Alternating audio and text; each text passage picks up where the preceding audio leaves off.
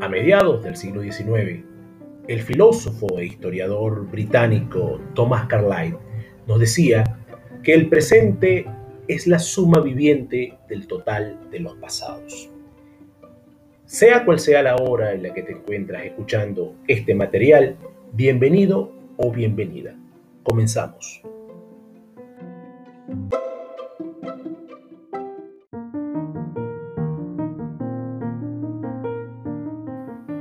Como bien decía la frase del historiador británico Carlyle, la sociedad venezolana es la suma de todos sus habitantes, pero también es la suma de sus costumbres, creencias, modos de vida.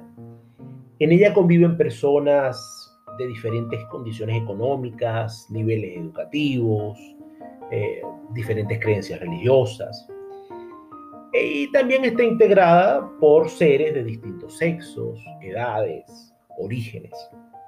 Todos somos diferentes, pero al mismo tiempo iguales en nuestros derechos y nuestros deberes. Para lograr lo que hoy somos, como pueblo, como sociedad, fue necesario sumar todos estos pasados para poder construir el presente. Y eso es de lo que le estaremos hablando hoy en nuestra primera sesión de este tercer momento. Estaremos hablando de la sociedad colonial como base para entender de dónde viene o dónde nace Bolívar, en el contexto regional en el que nace Bolívar. Recordemos que en el primer momento estuvimos analizando eh, más o menos las condiciones globales en las que nace Bolívar. Bolívar nace en pleno siglo de las luces, eh, en un contexto de crecimiento intelectual, en un contexto donde se están moviendo los engranajes de la mentalidad del mundo. Ahora vamos a llevarlo a un plano más regional y más local para tratar de entender cómo era la sociedad en la que se movía Bolívar. Porque ese elemento es fundamental para entender el carácter y la, personalidad del libertador.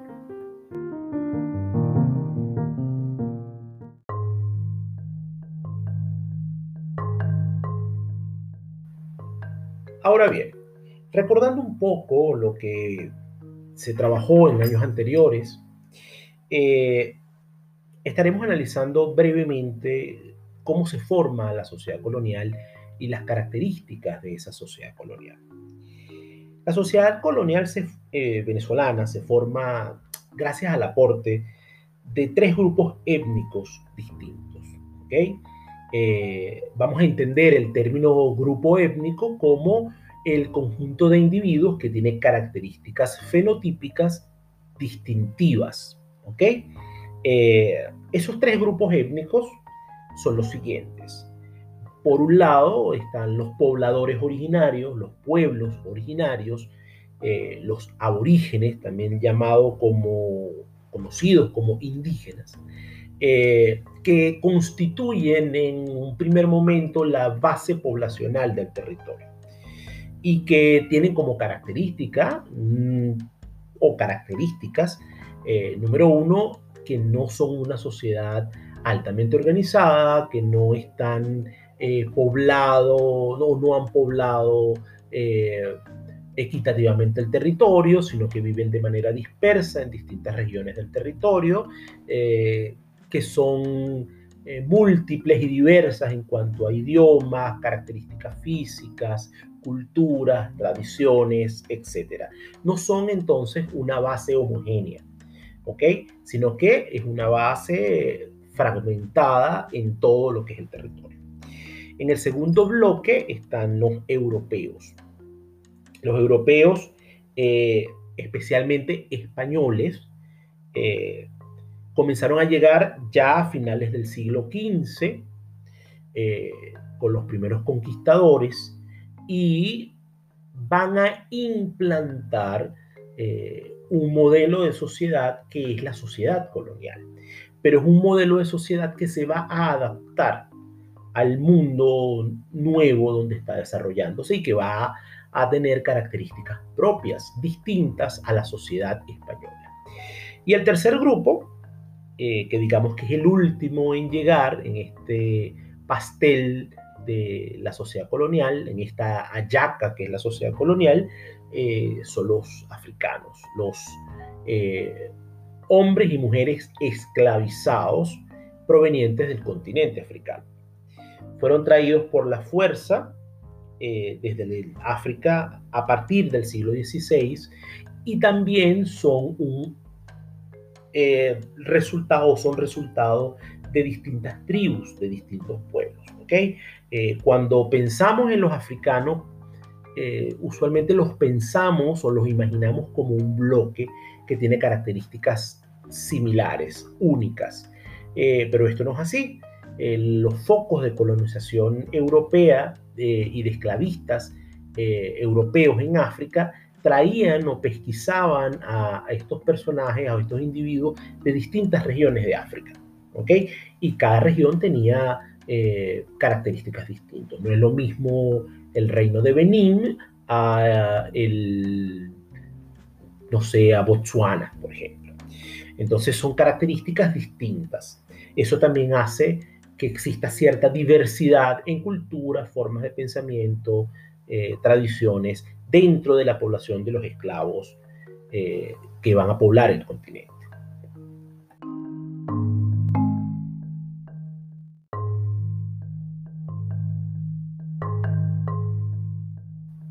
Tenemos entonces que la sociedad colonial está compuesta de tres grupos étnicos claramente diferenciados. Aborígenes, europeos y esclavizados africanos. Pero estos tres eh, elementos no se van a comportar como bloques separados, sino que van a terminar integrándose y estableciendo un nuevo tipo de sociedad, eh, en un proceso conocido como mestizaje. Eh, lo primero que hay que entender para entender cómo funciona el mestizaje es que durante los primeros años de la conquista y colonización del territorio, los conquistadores españoles no pudieron construir familias estables como era la costumbre en Europa. Eh, ello debido fundamentalmente a que las expediciones de conquista estaban integradas exclusivamente por hombres. En muchos casos habían abandonado sus hogares, eh, en España para aventurarse en tierras desconocidas y peligrosas. Eh, otro elemento también es que estaba prohibido la presencia de mujeres en los viajes. Los viajes eran tan peligrosos y tan largos que una mujer a bordo suponía un riesgo para la estabilidad de los marineros.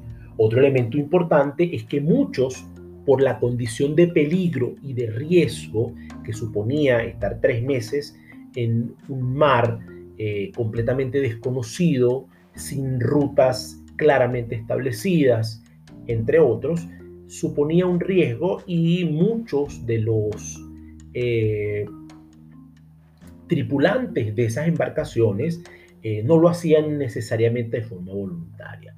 Se les ofrecía la pena capital, es decir, asesinarlos o embarcarse en uno de estos viajes. Entonces, el elemento, e, ese es un elemento importante. Quienes abordaban esos barcos como tripulación no eran precisamente los mejores de la sociedad española. Eh, eso es interesante saberlo. Otro elemento también importante y si se quiere una de las razones de peso es que los conquistadores españoles en sus primeros años no tenían la intención de establecerse en el territorio su ideal era una política de eh, vini, vidi, vinci, venir, ver, vencer, eh, expoliar el mayor número de riquezas posible y luego regresar a el continente español, al continente europeo, como una forma de mejorar sus condiciones de vida. Entonces, al no tener la necesidad de establecerse, en muchas ocasiones la corona española tuvo que eh, exigirle a los conquistadores que en cumplimiento del contrato que suponía otorgarles el permiso para venir a esta tierra, tenían que obligatoriamente fundar ciudades. ¿Ok? Eh, eso es un elemento importantísimo. Durante su estadía en América, los españoles se van a unir entonces por una necesidad netamente biológica, si se quiere, a las mujeres indígenas. ¿Ok? Eh, de estas uniones nacieron los primeros mestizos, que es el resultado de la unión entre un blanco y una mujer indígena. ¿Ok? Eh, dando como origen a los primeros pobladores del territorio, que son tanto poblador originario como conquistador o como descendiente de conquistadores. Un ejemplo de ello podría ser Francisco Fajardo, quien era hijo de una indígena, pero con un conquistador español. Eh, con la llegada de los esclavizados ya en el siglo XVI, eh, negros procedentes de África, eh, el proceso de mezcla se amplió notablemente, debido a que muchas esclavas fueron obligadas por sus amos blancos a mantener relaciones sexuales y por lo tanto a procrear hijos. El resultado de esa unión entre blancos y esclavos son los mulatos. ¿Ok? Eh, con el correr del tiempo, la sociedad colonial se fue mezclando con el cruce entre, entre diferentes etnias, eh, dando origen a diversas combinaciones. Ya habíamos visto que eh, el resultado de un blanco y una india era un mestizo, eh, del blanco con una negra era un mulato y del indio con una negra va a traer como resultado un sambo.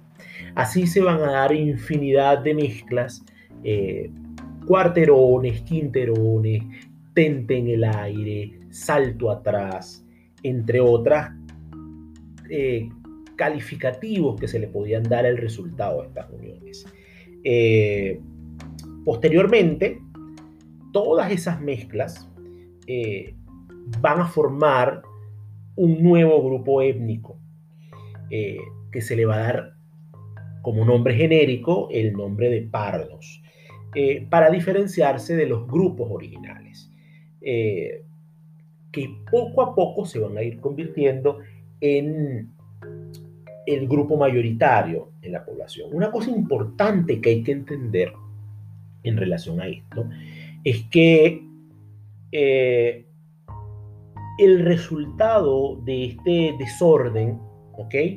Este, de este poco control de natalidad y de mezclas, que existía en las fincas, en las haciendas y en la sociedad en general, entre las distintas calidades, eh, hizo difícil que el, el, pardaje eh, pudiera seguir manteniendo su identidad eh, como mulato, como sambo, como mestizo.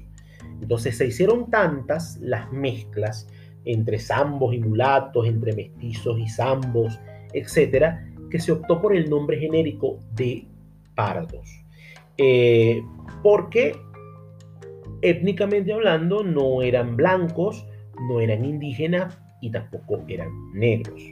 Entonces ese resultado eh, con el nombre de pardos es una característica o es un nombre genérico. Eh, y de allí también se desprende un elemento esencial que va a justificar de algún modo la posición de poder o de superioridad de un grupo étnico particular. Todos estos grupos que no tenían control de natalidad, que eran relativamente desordenados en sus mezclas, se le va a denominar multitud promiscual. Esa multitud promiscual va a dar como resultado eh, eh, que se le que sea necesario dentro de la sociedad el establecimiento de un orden. Y este establecimiento de un orden se va a encontrar en la figura del pater familiae o el padre de familia que va a ser encarnado por el grupo étnico de los blancos criollos. Eh, durante los siglos XVIII ¿no? durante casi todo el siglo XVIII, los blancos criollos se van a convertir entonces en el principal grupo eh, de poder de la colonia, eh, de poder económico o de influencia dentro de la sociedad. Eh, van a crear para sí un sistema cerrado que va a proteger constantemente sus privilegios, ¿ok? Y tratando de mantenerse aislados, van a prohibir el matrimonio con gente de diferentes calidades, como denominaban ellos, eh, y dentro de ese grupo va a destacar uno muy particular, que es el grupo de los mantuanos. Eh, pero ya veremos un poco más adelante eh, luego de analizar las características de la sociedad colonial, quiénes eran estos mantuanos y qué papel desempeñaban dentro de la sociedad.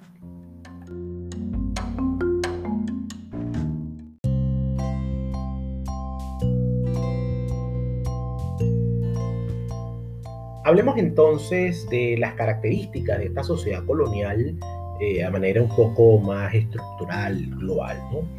Eh, la sociedad colonial venezolana estuvo sometida a las leyes, las normas y los reglamentos traídos de España. Eh, existían unas cortes llamadas las Cortes de Cádiz que establecían las políticas para el desenvolvimiento de, de, las Indias, de las llamadas Indias. Eh, sin embargo, el desarrollo de nuevas relaciones y formas de vida generaron una sociedad peculiar eh, que fue muy distinta de la sociedad eh, europea de la época. Era una sociedad mucho más cerrada y con menos libertades que la sociedad europea, así. entonces, la sociedad colonial venezolana va a ser, en primer lugar, una sociedad heterogénea. Es decir, eh, heterogénea porque se va a formar o va a ser el resultado, ya lo habíamos visto antes, de los distintos aportes culturales de los diferentes grupos étnicos. Eh, cada uno va a traer aportes de su cultura y de sus tradiciones. A mí me gusta utilizar el símil de la sociedad venezolana y de la sociedad colonial como la yaca, como el símil de la yaca, ese plato característico de la Navidad venezolana donde encontramos la cobertura, la resistencia, la fuerza, lo que va a mantener la unidad es la hoja de plátano, lo que va a evitar que se desmorone ese producto tan, particular es la hoja de plátano.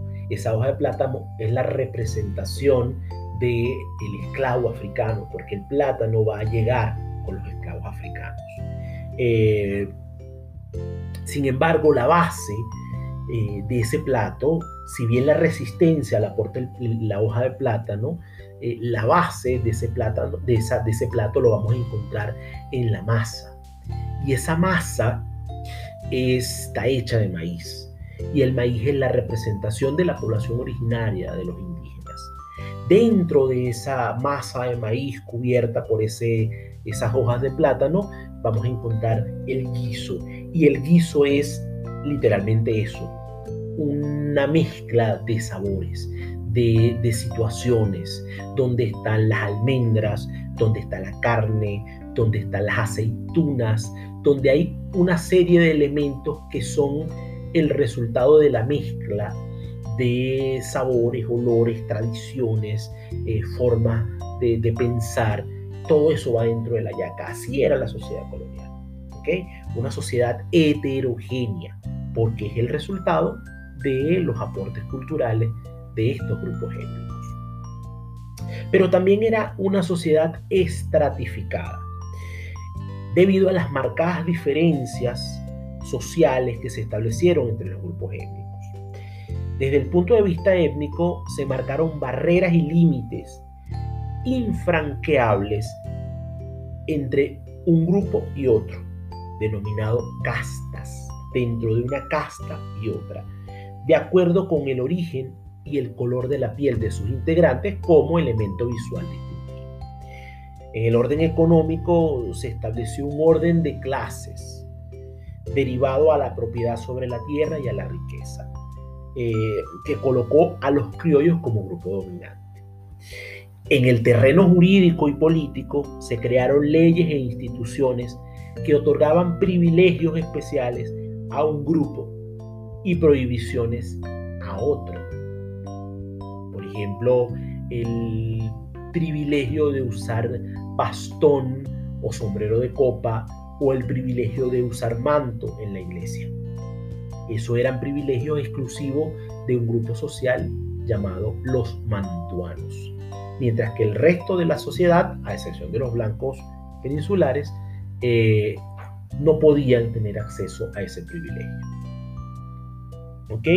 Eh, en este punto quiero detenerme un minuto más eh, para más o menos concatenar todas estas ideas. ¿no?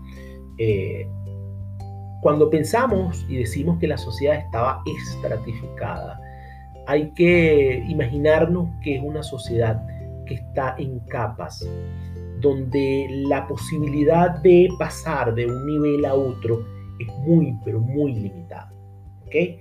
Es como si viviesen en un edificio donde el que vive en el primer piso tiene la prohibición de pasar al segundo, pero el que vive en el segundo piso puede pasar por el primero y llegar al segundo, pero nunca podría subir al tercero. Y así sucesivamente hasta que se llegue al penthouse. Entonces, eso evidentemente va a traer eh, una característica más, y es que es una sociedad estática. ¿Ok? Porque la movilidad social está muy limitada. Eh, se prohibía el matrimonio entre los miembros de diferentes castas o incluso entre los miembros de diferentes clases, y así como el acceso a ciertos derechos reservados solamente a un grupo étnico determinado.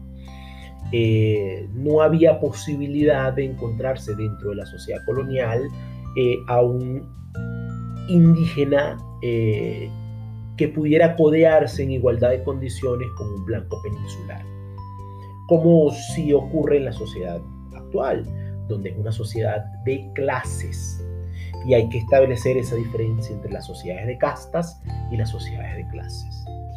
Eh, evidentemente todo esto generó tensiones dentro de la sociedad e hizo que la sociedad fuera altamente conflictiva debido a la lucha de los grupos inferiores por conquistar derechos pertenecientes a los grupos superiores. Y esto se genera como una especie de karma histórico los que están abajo quieren los privilegios de los que están arriba, pero una vez obtienen esos privilegios, no quieren permitir que los que están más abajo de ellos puedan tener acceso a los mismos privilegios. Entonces se genera una relación allí complicada. Eh, eso trajo como resultado que se acumularan muchísimos odios y muchísimo resentimiento entre los distintos grupos. Eh, que pertenecían a la colonia. Eh, desde el punto de vista de la distribución de la población, es importante destacar que la población era esencialmente una población rural, ¿okay? porque la mayoría de las actividades económicas estaban en el campo. Sin embargo, había un ambiente urbano. Es decir, tenemos estos dos ambientes. El ambiente rural eh, donde se localizaban la mayor parte de la población. Estaba constituido por plantaciones, haciendas, atos, eh, algunas tierras libres. Estaba dominado esencialmente por la base esclava. Y el ambiente urbano, donde se concentraban muy pocos habitantes eh, en pueblos y ciudades, la dinámica era distinta. Estaba la servidumbre, etc.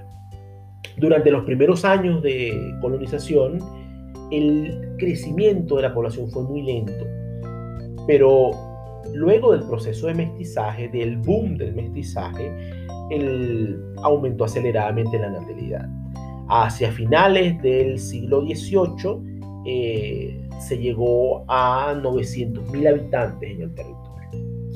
Eh, a un aproximado de 900.000 habitantes en el territorio. Según eh, Brito Figueroa, un historiador venezolano, en su libro Fuentes para el Estudio de la Historia Económica y Social de Venezuela,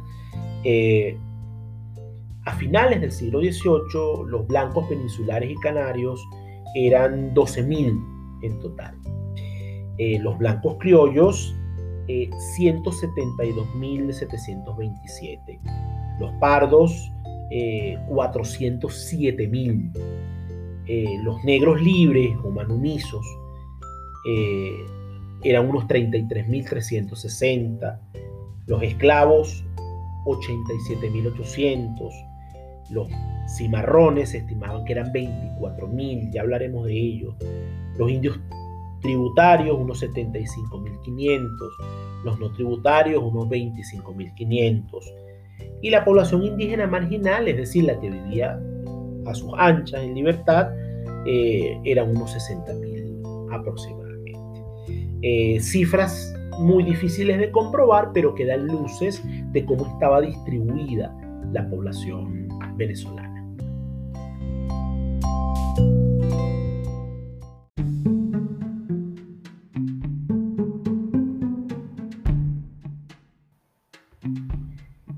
Ya para culminar este primer encuentro a través de estos medios, de este medio y esta metodología que estamos implementando durante este tercer momento, vamos a, repasar brevemente eh, cómo estaba formada o cómo estaba organizada la sociedad colonial, eh, a través de las características de los grupos sociales que se van a, formar entonces, ¿no?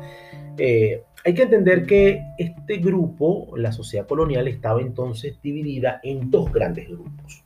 ¿ok? Eh, el grupo de los privilegiados, representado por los blancos peninsulares y por los blancos criollos, y el grupo de los oprimidos, ¿ok?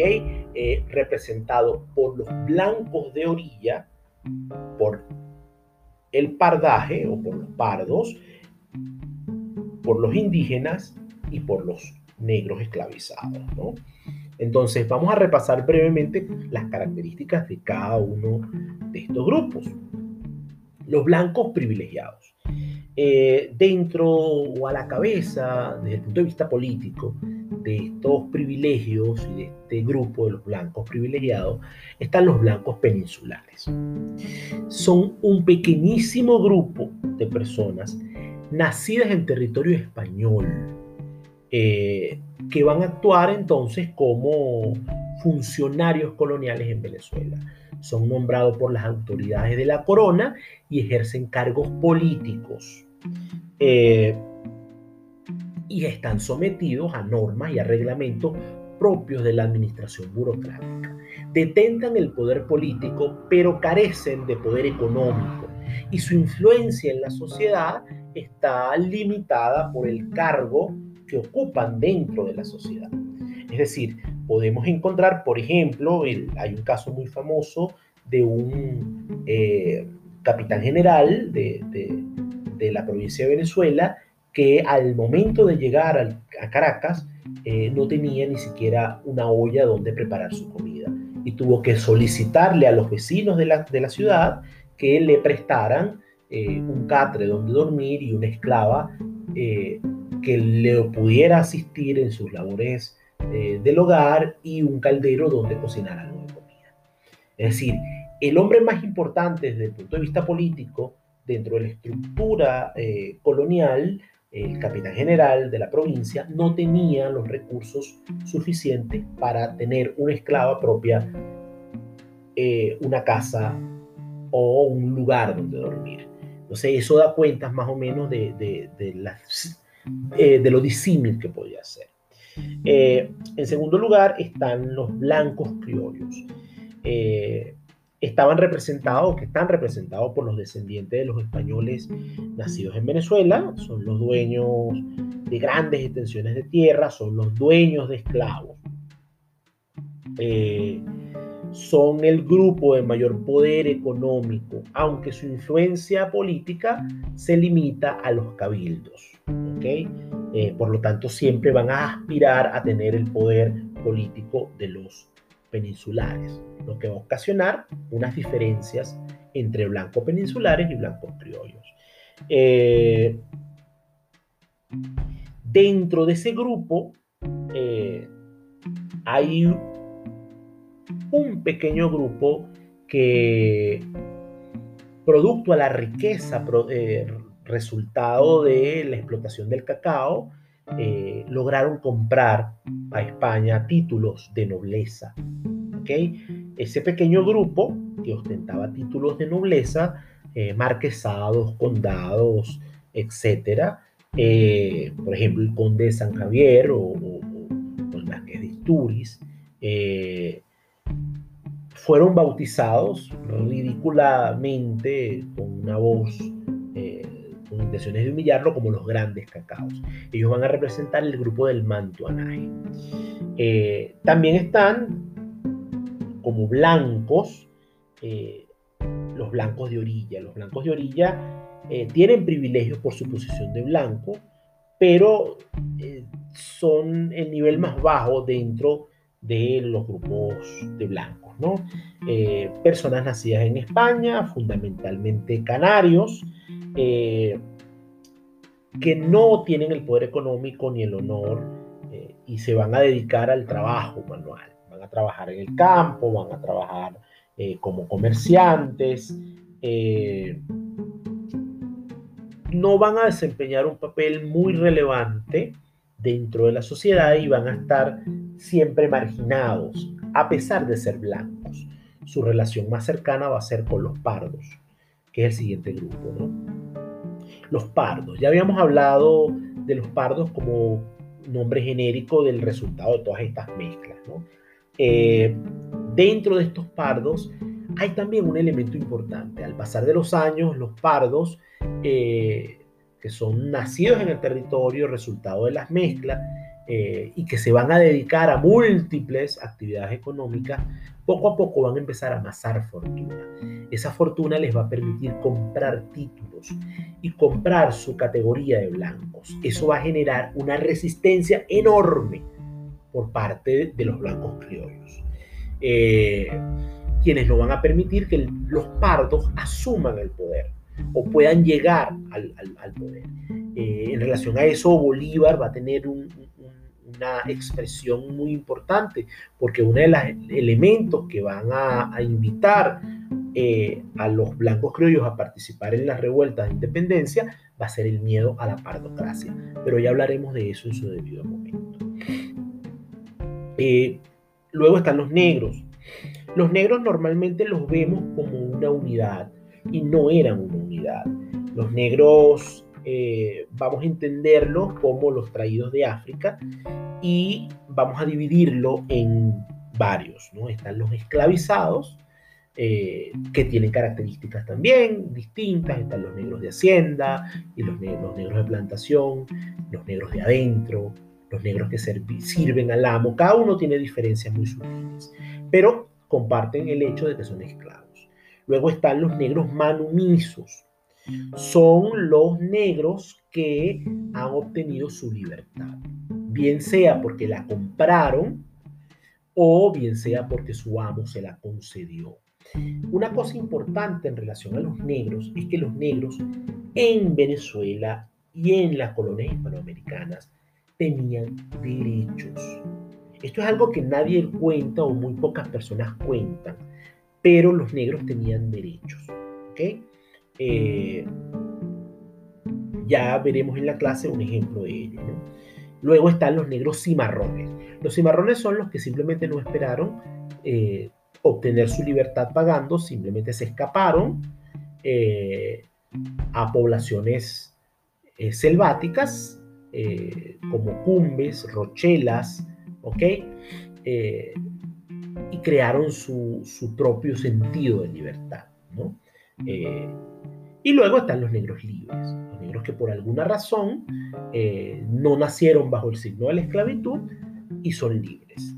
A pesar de no tener, eh, vamos a decir, eh, mayor relevancia, eran el motor económico de la sociedad.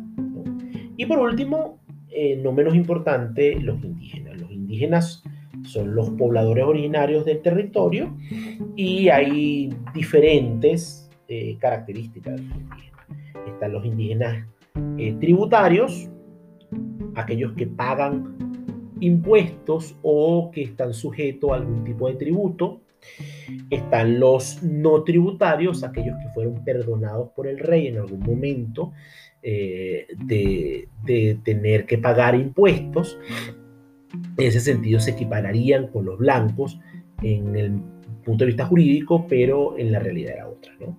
Y están los negros de, selva o los negros de poblaciones marginales que simplemente no, no tienen eh, control ni, ni característica eh, estandarizada, sino que viven en la selva, que son los que han pervivido hasta ahora. Entonces, estos eran los grupos que van a componer la sociedad colonial en la que nace Bolívar. Bolívar era un blanco criollo mantuano, es decir, pertenecía a lo más encumbrado de la sociedad. La familia de Bolívar estaba compuesta por parte de ese mantuanaje caraqueño y va a tener características particulares también que estaremos ahondando en el próximo capítulo.